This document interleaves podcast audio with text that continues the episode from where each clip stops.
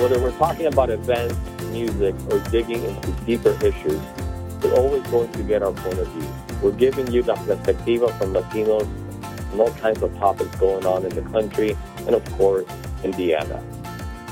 Here we go again. You're listening to the only bilingual podcast in Northeast Indiana. This is La Perspectiva Latina. I'm your host, Randy Del Valle. It's been such a long time, we are finally back. We have a great episode ahead for you today. Max, Fernando, Andy, and I are going to delve into the COVID 19 vaccine, and right now we're in the middle of that rollout.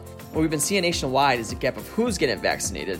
As of March 29th, according to the Kaiser Family Foundation, 66% were white, 9% were Hispanic, 8% were black, 5% were Asian and that's data being reported from 40 states, and basically is showing a consistent pattern across states of black and Hispanic people receiving smaller shares of vaccinations. When we look locally here in Allen County, Latinos represent 7.5% of the county's population, but only 2.4% of them are fully vaccinated. So, what's causing this disparity? Well, multiple reasons misinformation and lack of confidence in the vaccine, just to name a few. What's being done right here in Fort Wayne, Meg Distler and Mary Tyndall with the St. Joseph Community Health Foundation are working with several local organizations to help attract Latinos to get the vaccine. And that's where we start today. I went down there to talk to the two to learn more about the initiative. So here's my conversation with them. Uh, Meg Distler, and I'm the executive director of the St. Joseph Community Health Foundation. Oh, and my name is Mary Tyndall, and I am a double up program manager, or for the purposes of this, a program manager and a chief storyteller.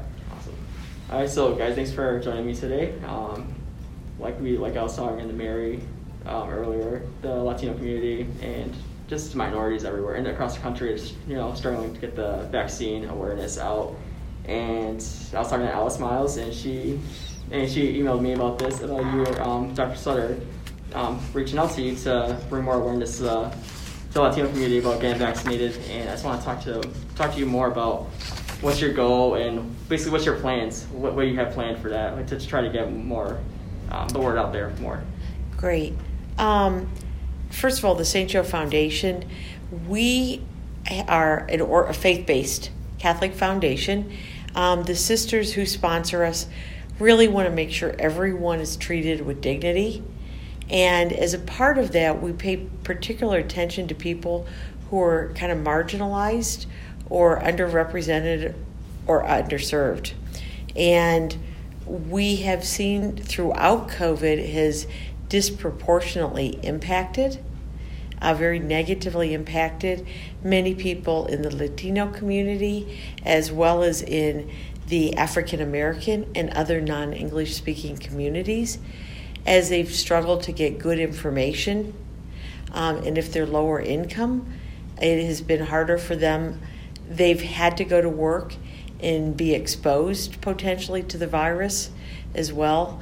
And we see many people who are, well, if we look at the uh, community's population, those who are most underinsured, the highest rate of people lacking health insurance, is the Spanish speaking population, which is about 27% um, lack health insurance. So, all of those things come together with COVID has really placed a lot of stressors on an already stressful existence. And so, we've been watching and try to be very attentive and supportive of any way we can to get resources into that community. And specifically, do um, what do you have in mind to? So we um, have worked a lot around vaccination over the years, and we're working with other foundations to build a pool of funds to cover needs not covered by the government, CARES Act, etc. There are limits to those, that it's not all of it's covered. While the vaccine is free, it doesn't really pay for the workforce, etc. So, as we were doing that, um, the Foellinger Foundation um, another great philanthropic institution in this community um, asked and approached us to partner with them. And if we could redistribute $50,000, 55,000 actually, to a variety of organizations to help the most economically disadvantaged in the community be in a better position to flourish. And so we've got a variety of strategies, but ours has really been to get smaller grants or smaller amount of money, what people really need, but to go to groups who don't traditionally always write grants, but who are really trusted in working on the front line. So we've been out talking to church pastors, we've been talking to social workers, we've been talking to people who are, are have already been very involved with people who are in, in the margins and asking them how could we help them help people get connected to the vaccine. And when you're talking to these people, what's their number one, their main answer to you when they say why they're not? Uh, the first thing that really came out would be um, education videos that people really wanted to know which vaccine is safe. It's been a little bit different depending upon the individual experience, life experience of a group. So, for example, and Mary, you can help me with this, some of the different groups. We heard about um, immigrants from the Congo, I believe. Immigrants from the Congo had had a lot of negative experiences with the Ebola vaccine and some uh, different yeah, negative experiences that had happened. So there's a great fear in that community. And while we have a small Congolese community here, they are very active. And so we were hearing from the people at Amani Family Services who work with immigrants and refugees that, you know, a lot of information needed to be provided to reassure that there, you know, wasn't going to be anything wrong with his vaccines. So that's just an example of a small group of people that have a history um, that may not always be positive with vaccinations. We've also listened to Anna Gusti with the Center for Nonviolence, who we have worked with a lot over the years. And she shared with us the myths that are scaring many people. She said many young women were afraid that the vaccine would sterilize them and they would not be able to have children. That is absolutely not true. Make that clear. Mm-hmm. Um, and also, a lot of people were afraid that by getting the vaccine, they might be getting chipped and that they would then be able to be followed and deported. And that's not true either. Um, and so, but these fears that are out there in the African American community, there was history back in the 50s where the government gave out bad vaccine that caused syphilis. So then there's fear of lower quality vaccine and because there's a choice of vaccines the pfizer the moderna the johnson and johnson um, which one is safe which one can we use? There's been religious concerns. So first the need for education. So we've had a lot of groups approach asking help for them to um, videos made. And um, just to get out um, information, and the videos are being made by people who are leaders in different respective groups. Mm-hmm. So we have a group of um, the Greek, um, the Greek sororities and fraternities in the African American community. Um, there's a lot of um, good community relations among those groups, and so they're going to make a video with some of their members spreading the word about their particular choices about being vaccinated. And their approach is, is to allow somebody that you know to be seen and and and spread the word about their decisions uh, regarding the vaccination instead of maybe just some far off person in Washington that you don't really know. So you want to hear from somebody who's trusted. Mm-hmm. Yeah, and that's the Chi Eta Phi nursing sorority. Oh, right. That have done some great work with a lot of different churches. You also have groups like Clinica Madre de Dios, uh, which is located at St. Patrick's, which is a strong history of providing care in Spanish to Spanish speaking individuals, and they needed money just to print information so that in Spanish that they could have it available for their medical patients and to help them get signed up and registered. So across the board the first request has been for education and help to get videos and Facebook live or to get materials out and PSAs that we hope groups like if BC actually has time that they have extra PSA space, that they would share some of those locally mm-hmm. so that people get good information to make informed decisions about what is best for them. And when we talk about these videos, some some people are not fortunate enough to have computers. So, is there a way to reach those people that that don't have like any? Well, one of the more interesting. Um, we, we're listening to a lot of things, so there also are some radio shows. There's also print work. Um, we are working with El Mexicano newspaper. They're going to do a, a variety of different platforms um, through there. They are going to do the PSAs, but they want to do radio shows, they want to do Facebook Live. They also have print media and they're doing flyers. In the African American community, what was interesting, they wanted to build some of the PSAs, another group, Health Visions, working with that, and they wanted to go and put them out to the African or the black churches, the African American churches, that many of their um, services are currently online. And so at the front end of the service, people could get a good, accurate message through a PSA too. So um, part of our question for everybody is we put money in that to be good stewards of those money is how are you using this video? Do you have a distribution network to get this information out? And our goal is by really our really would be to start working with people who already have those trusted networks so they already know how they're communicating with people and they're telling us what mediums they need to use to reach people. We're not saying you should do a PSA. They're saying, "Oh, I want to do it this way." We have Language Service Network which does um, with Raquel Klein, who's working with the library, and they have a reading sessions and broadcast that's all.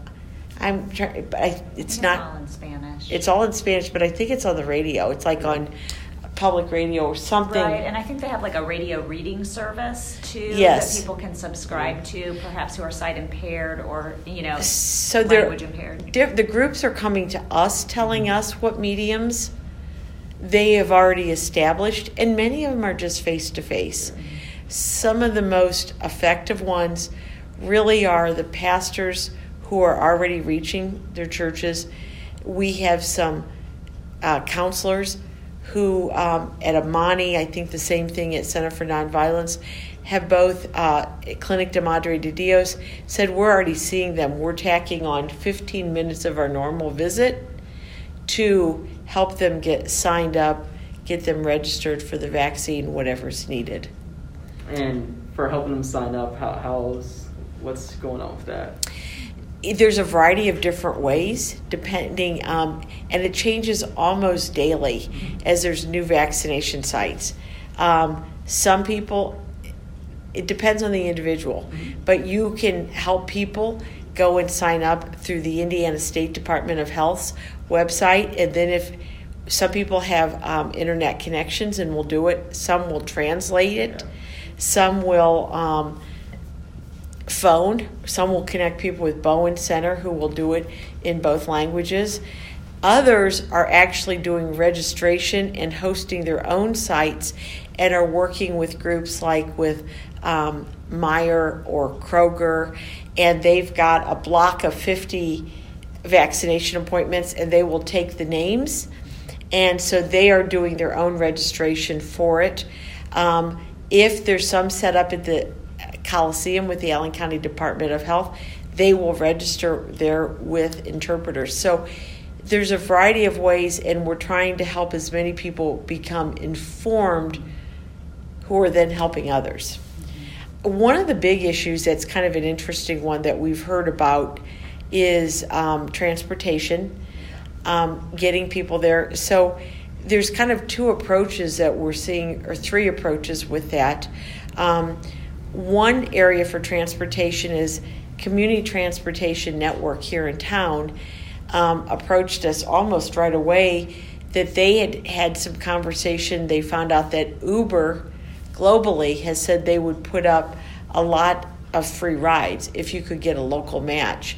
And they wanted to move quickly on it as it was announced and came to us and said if we could come up with 4,000, they would be matched by Uber. So anybody on the southeast side of town, which we're we know it's more densely populated with a variety of non-English speaking people.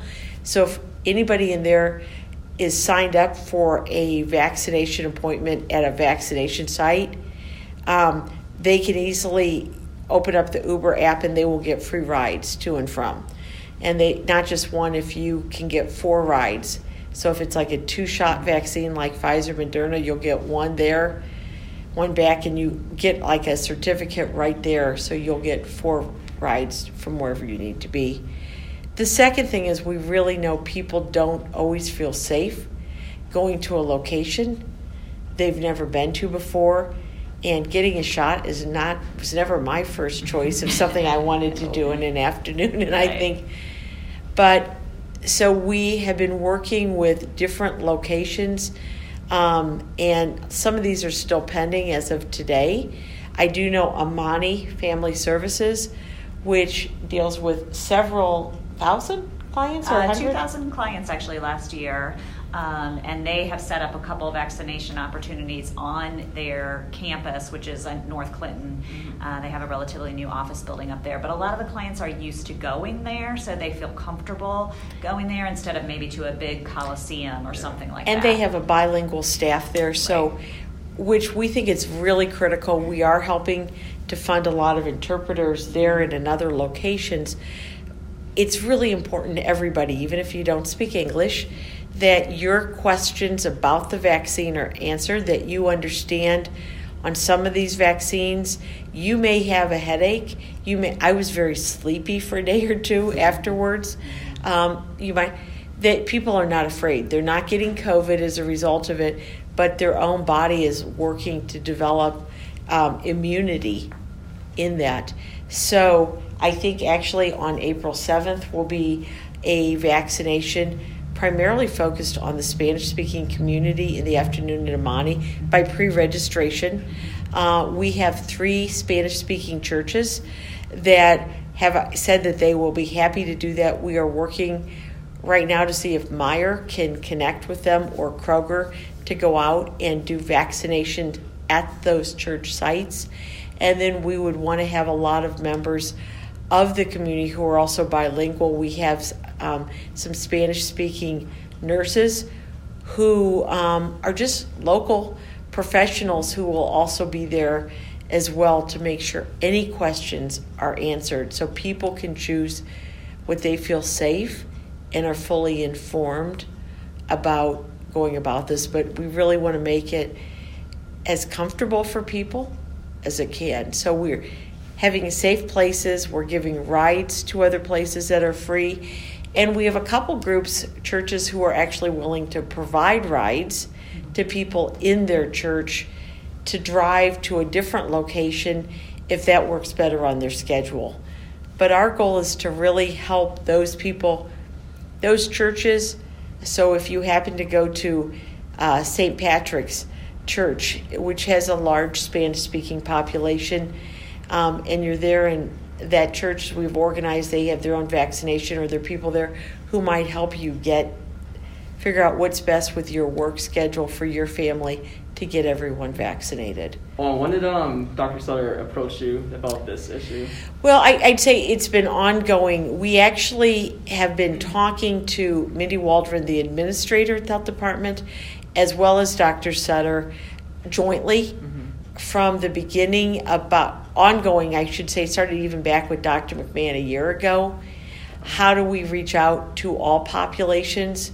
And how can we in the philanthropic community come alongside and help the government with those resources? Um, where do they have shortfalls? Where do they need our help? So we've been involved in a variety of different efforts.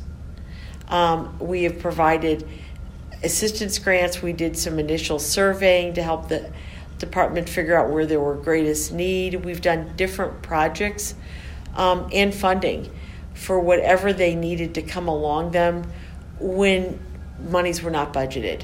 Um, our foundation, in particular, because the Sisters Responsive have been particularly concerned about people in the margins, the AWS Foundation has done great work with people with disabilities, intellectual and physical disabilities. You have watched the United Way has been very involved with a variety of different efforts. Um, centrally. So all of us have been meeting kind of regularly. Uh, we're charged with, based by whoever gave us the funds, with different challenges. But we've been working with Dr. Sutter, with Mindy Waldron, before that, to McMahan, throughout this process. Um, I did have a conversation with Dr. Um, Sutter two weeks ago, and he is very committed to helping make sure everybody has access to the vaccine and understands it. He is, I think, um, it's fair. He cares about everyone in the community. He's particularly concerned about the lower vaccination rates in the Latino community and um, the challenge of getting good information in Spanish by trusted individuals that people are not afraid of any threat of deportation to them, that people can make good informed decisions for themselves. Since you started like this effort to get the word out more and get the vaccination awareness out, um, have you seen like an uh, improvement if people get vaccinated or? We it's a little bit early because yeah. we're like mm-hmm. two and a half weeks into it yeah. we have a lot of there's a lot of wonderful community partners um, health visions midwest of fort wayne has put together an awareness task force with about 20 different community agencies so they're planning on april 12th through the 17th um, it's I think it's the second full week in, in April, April, I believe. That they have about 20 different organizations in multiple languages all doing a push to help people get registered. The following week there will be a special um, from the state vaccination clinic at McMillen for um, community center for 3 days. Um, but so that's a big push there. So we know numbers are just going to rise. We also know that, like Amani just came out yesterday with Family Services with flyers of dates coming out. I know that we will are confirming these at these other churches, and we know when somebody asks you and helps you get a vaccine and you feel safe, it's a much better chance yeah. of people getting in. So we do think this will make a difference because as we've looked at by zip code, we have seen um, underrepresented numbers on the southeast side. When you're, what you're talking about, you see all these groups coming as one to help out in this effort. How does that make you feel about our community mm-hmm. doing this, just to you know, just to get everyone vaccinated to be safe? What does that save our community specifically? You know what? I think Fort Wayne is a wonderful community with a lot of people that care. We are a great size because we're small enough. We know a lot of each other, and we can come together in a big way. And it's kind of one of those things. This is also when we're seeing some of the best in people yeah.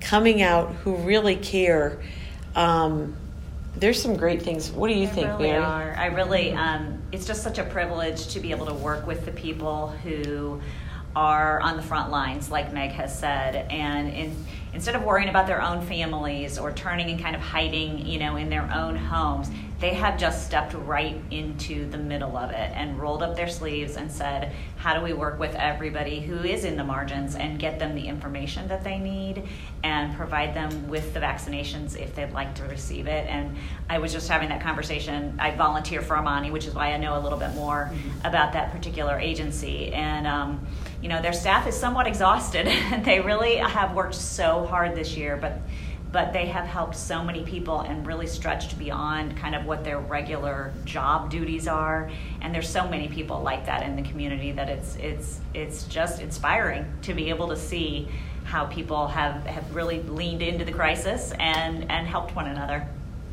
And can you speak on just for listeners say how important it is to get vaccinated if you want. To put that out there it is very important for you it's very important for everybody to get vaccinated.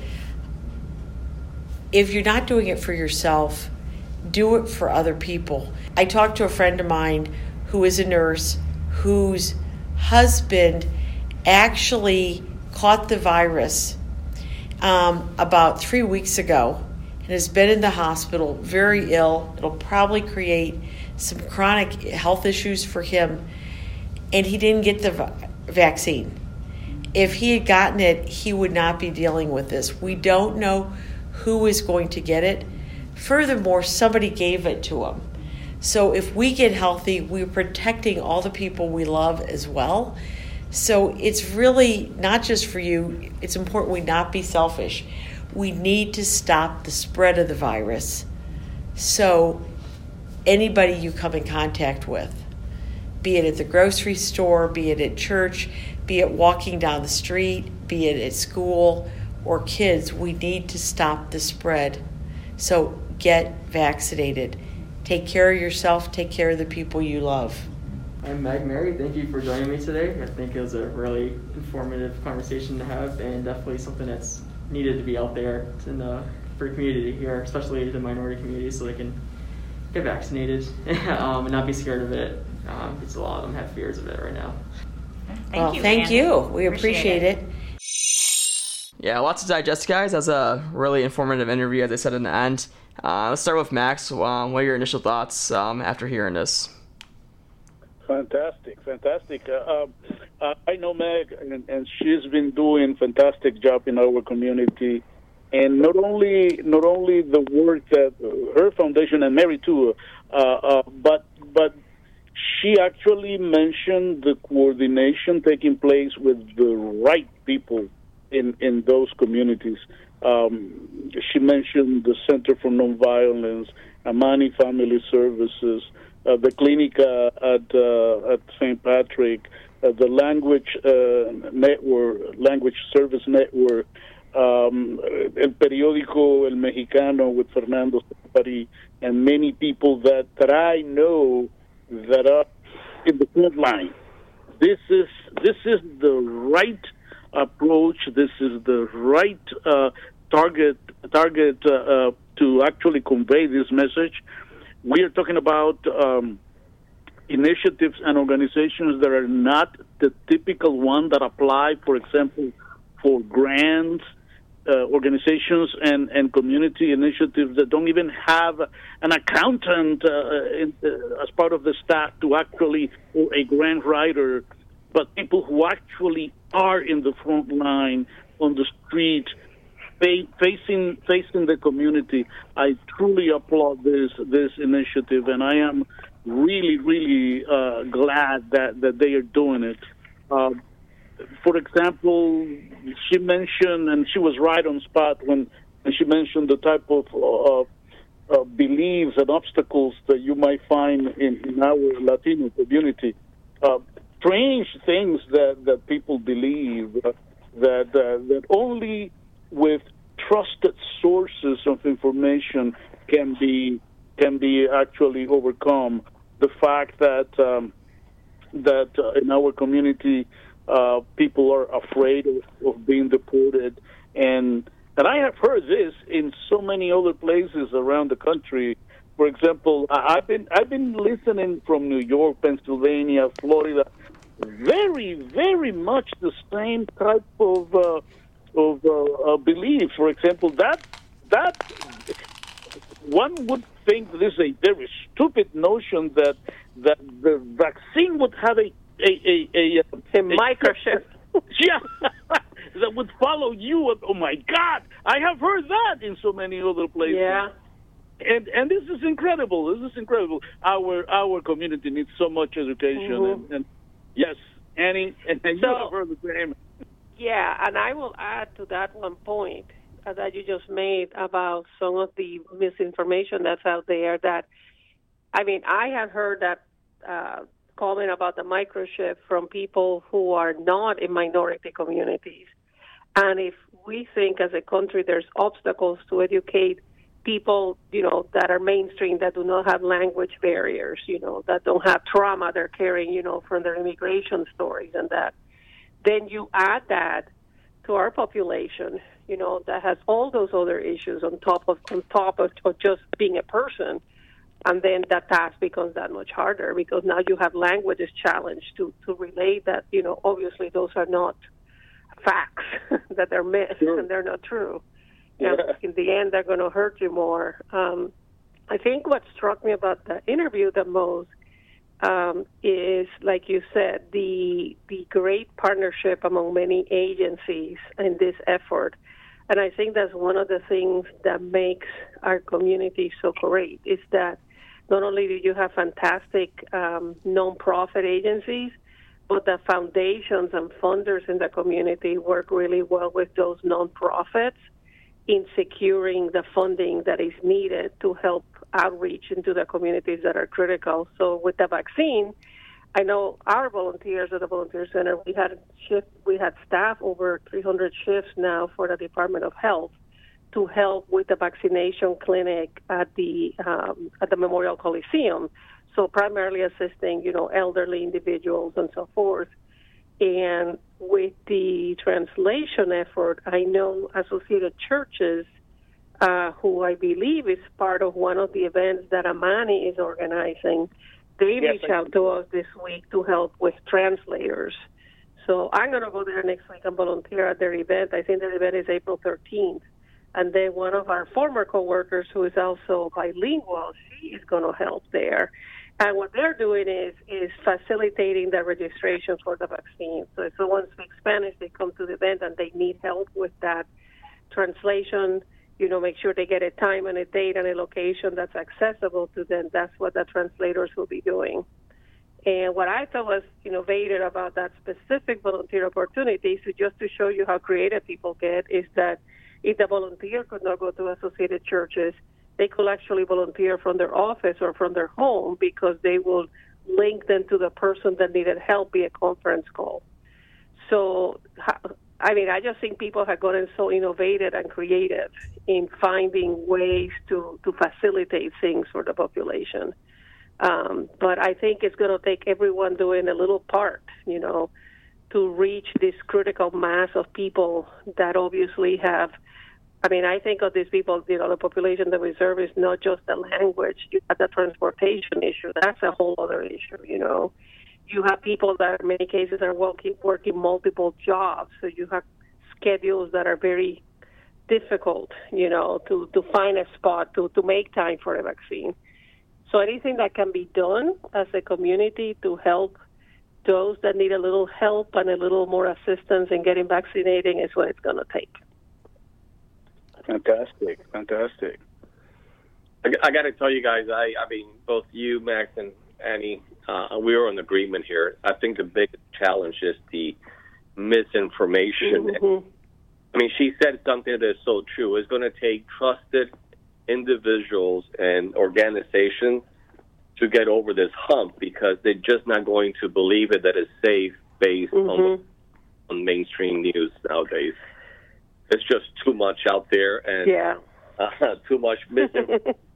I mean, really, we look at it and it's like this is ridiculous. I mean, they're microchipping so we could follow and deport you, but people do believe that. Yeah. I know. I we think it is. People do Yeah. believe that, and they, they're scared. Yeah. Uh, yeah, it takes a good group of people and a good group of organizations to come together. And uh, I think one of the things that she said, and, and you touched on this, Max, was these are not the group of people and companies and churches that you will mainly see in the news in the front line. These are, are in the front line, but they're not in the news. And I think that's going to make a huge impact on the community. Absolutely, absolutely. And and uh, and uh, regarding the creativity that Annie mentioned, uh, just a, few days ago, I was uh, watching TV, and I saw uh, a couple of my friends from Catholic Charities.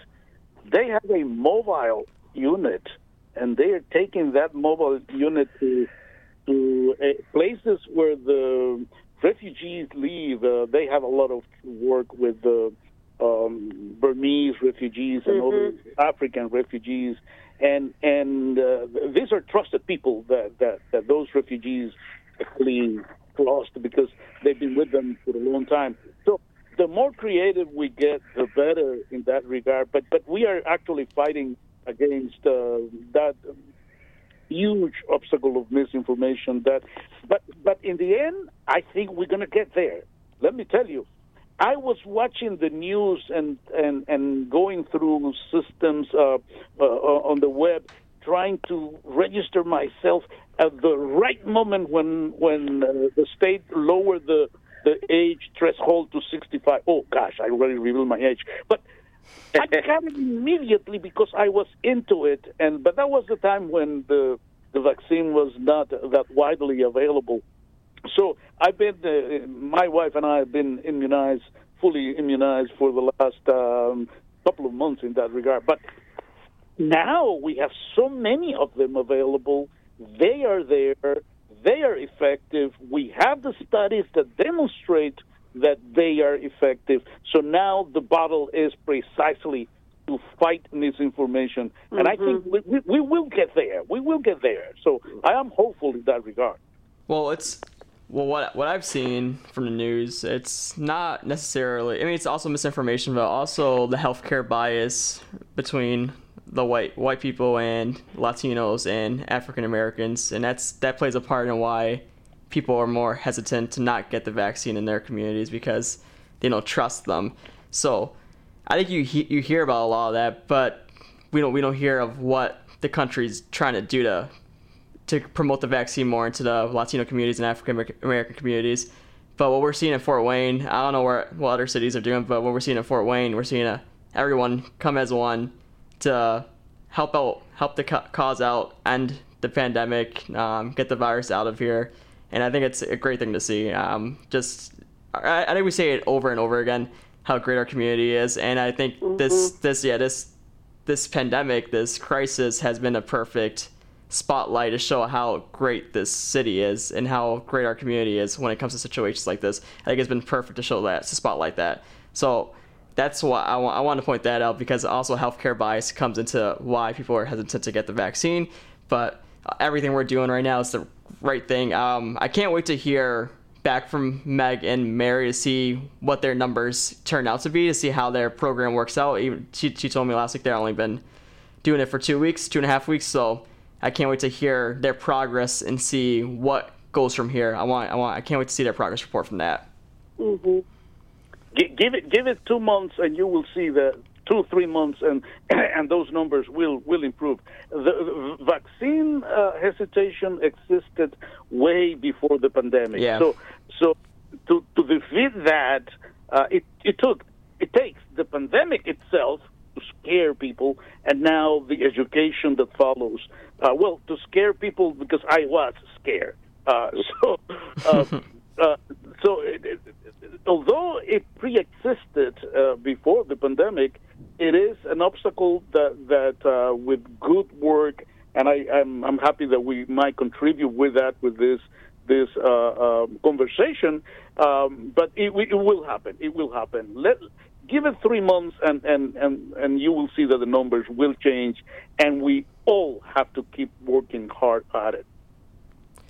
Yeah. I the other thing is, I think that the more, you know, the more people in general get vaccinated, then I think when people talk to other people who have been vaccinated, then I think it reinforces the message that they're hearing that it is okay and that it is safe, you know. So if your Spanish speaking neighbor did it and then you happen to see them at the grocery store or your Spanish speaking coworker, you see them at the work and they've been vaccinated, then I think that also increases the likelihood that you will follow through and maybe think, oh, it's okay then, I can do this. Exactly. And and and the minimal thing that we individually do will contribute to it. For example, I um, during the entire time of the pandemic, my wife has been cutting my hair. Sorry, Fernando, but uh, I finally I finally got out and went to uh, a hair salon that I frequently visit called um, Evolution. My friend Juan Garcia, a, mm-hmm. a Mexican, uh, has, and and and I said, hey, it's been a long time. I'm here. And he took a picture and published it on Facebook. and I said, I trust Juan. We were uh, physically distant. We were we wore our masks and everything. And I I, I share that in my Facebook uh, mm-hmm. uh, account, and and many people have seen it. So we individually uh, can do a lot in that regard. Absolutely. Yeah, and I and Maxon, you're right. You know, I've seen in the news um, government officials sit down and make it public them getting the vaccine. That really, in my opinion, that really does little for the confidence of smaller communities, Mm-hmm. particularly communities. You know, because we're like, you know, why should we trust them? You know, but you start seeing people in your own community posting like simple posts, and then that gets around, and then local businesses doing it. You know, that has more of an impact from a trustworthy perspective than, you know, the president or the vice president on national TV. Yeah, Absolutely. yeah. I agree. It goes back to the fact if you see someone on TV that looks like you, that's gonna like Yeah. as your role model. That's you know you, you, you think you can be that. So it's just like um, you, you see Barack Obama, the first black president, like someone of, of um, an African American say, "Oh, I can be president because he's like president." So I think it goes back to that fact. Um, before we wrap up, I would like to turn the tables to you guys. Um, Max, you said you got the vaccine. Um, how was the process for you? Um, and just just talk about the process for you. Actually, let's do that. It, it was easy. Uh, I recognized that um, I was extremely attentive to uh, the age bracket for me and my wife, and the first time that they announced that 65 was okay, I went to the computer. I got my my appointment. A few days later, I got my first dose, and um, later one month, well, 10 or 28 later, I got my second one. Um, it's been now more than three weeks after my second one. I am fully vaccinated. My wife is. I've been uh, glad that now my two uh, children can do it because they lower the bracket.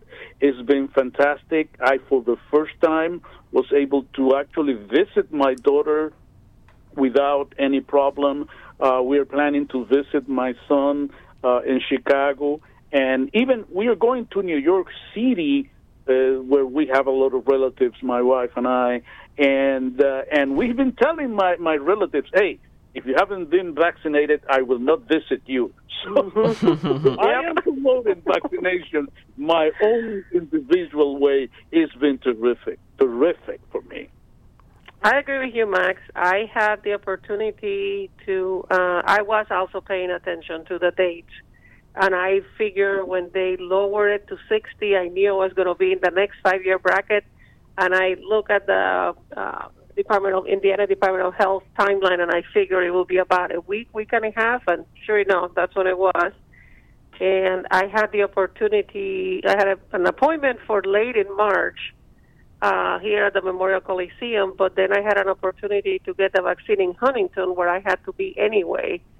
So I got the Johnson and Johnson vaccine at the Walmart in Huntington County, and I was really impressed at how well run it was. It was run by the Department of Health in Huntington County, and um, the convenience to me uh, was that it was a one-time and done. I initially had thought that I wanted to get the Pfizer vaccine just because my husband works in a hospital and that's what he had received. But in the end, I went with the Johnson and Johnson because I could get vaccinated and have my immunity before a friend's wedding that we are attending. Um, so I would say the process at the site was easy. The process at the website for me personally was easy. Um, but I still wear my mask. I still social distance. I still am careful um, because of my own health concerns. I have asthma, and you know I, I worry about that. Um, and the other thing on, on what you said, Ralph, about um, your um, your family in New York, um, that you know that that they need to get vaccinated too. My my philosophy is if you're going to come into my house, you, I know I have to know you've been vaccinated. you know, until things completely die down with this, I'm just going to stay on the alert. You know, I, I feel like I'm protected and I have done everything that I can, but um, you know, I still I am going to continue to be careful and pay attention to the guidelines and and do as much as I can. But I am looking forward to being able to travel and go places and and at least have some more of a sense of normalcy. You know, one one of the questions uh, I'm asked a lot, and even in our staff at work, is, you know, should I get the Pfizer? Should I get the Johnson and Johnson? And uh, you know, you got the Pfizer, right, Max and Annie? You got the Johnson and Johnson. Mhm. Uh, actually, actually, I got Moderna. you got Moderna, right? So there, I mean, there's really not much of a difference. One is two shots, one is one. I know Mhm. the the Pfizer, Moderna, the the immunization is a, a a little bit higher than the Johnson and Johnson, but they still work, you know. And Yeah. I, I go back to telling, uh, repeating what Dr. Fauci said on TV was, get the one that's available. Yeah. Yeah. Yeah. That's what I thought too. yes. Yep. Yep. Right? Yeah. This, you know, don't wait for one or the other. Just get the one that Mhm. So, you know, we haven't gotten vaccinated. We're waiting for everybody to be in the bracket, and that, that's coming here soon, uh, and and grow go as a family and all that. But even then, and you said something that we continue to do. I mean, even in our business, we continue to wear masks. We continue Yeah. to distance uh, until people get more comfortable, and as a nation, we get more comfortable and feel safer. Uh, Exactly. One of our biggest challenge today actually was that the mask mandate was over. Oh yeah. How And- is that going at your business? You know what? This is you know, I tell I tell the staff, you know, for the last year we've had the the uh, opportunity to blame the Yes. mask on the governor, Yeah. right. but now the governor has passed the buck. So yes, now- exactly. That's how I feel too.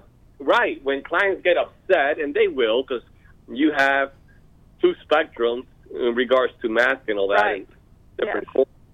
So our policy is that you know what we're going to make it optional for our clients, but Mhm. as as a staff, as a business, we Mhm. will continue to wear a mask and we will continue to social distancing just Mhm. for the comfort of everybody, not just a few.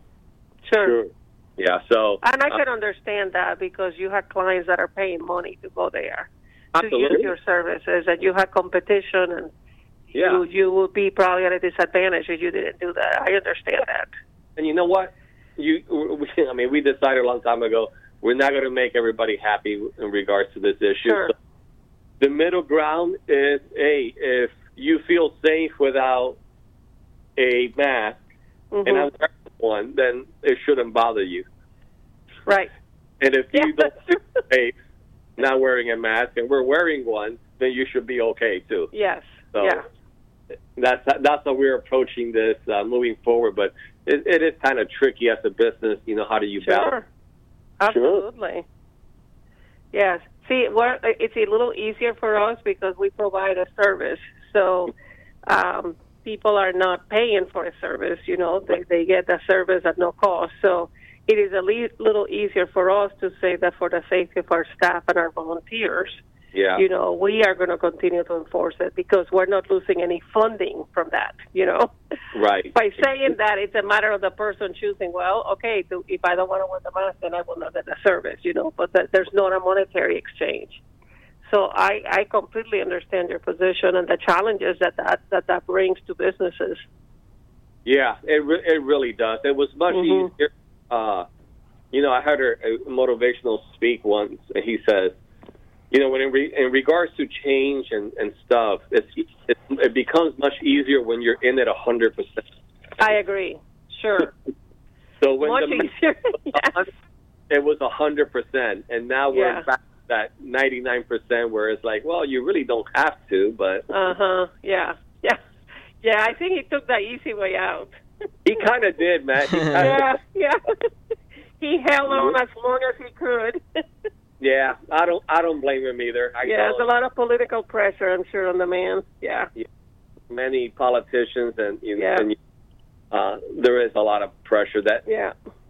I think he overall, I think he he handled, you know, for a long time. I think he handled it as best as he could, and I think Indiana really has done an exceptional job with the vaccine rollout overall. you know, You I, know, when I compare it with other relatives of mine that live in other states and the challenges that they have faced. oh yeah, I agree. You I know. our governors and uh, our state officials, Mhm. uh, not perfect, but they have done a great job communicating. Mhm. Since the start. Yes. You know, Yeah. and that's the start of everything. You don't have to agree, but if Mhm. they communicating, that's huge right there. I And that agree. applies to uh, that applies to Ohio too, our Yeah. neighbors.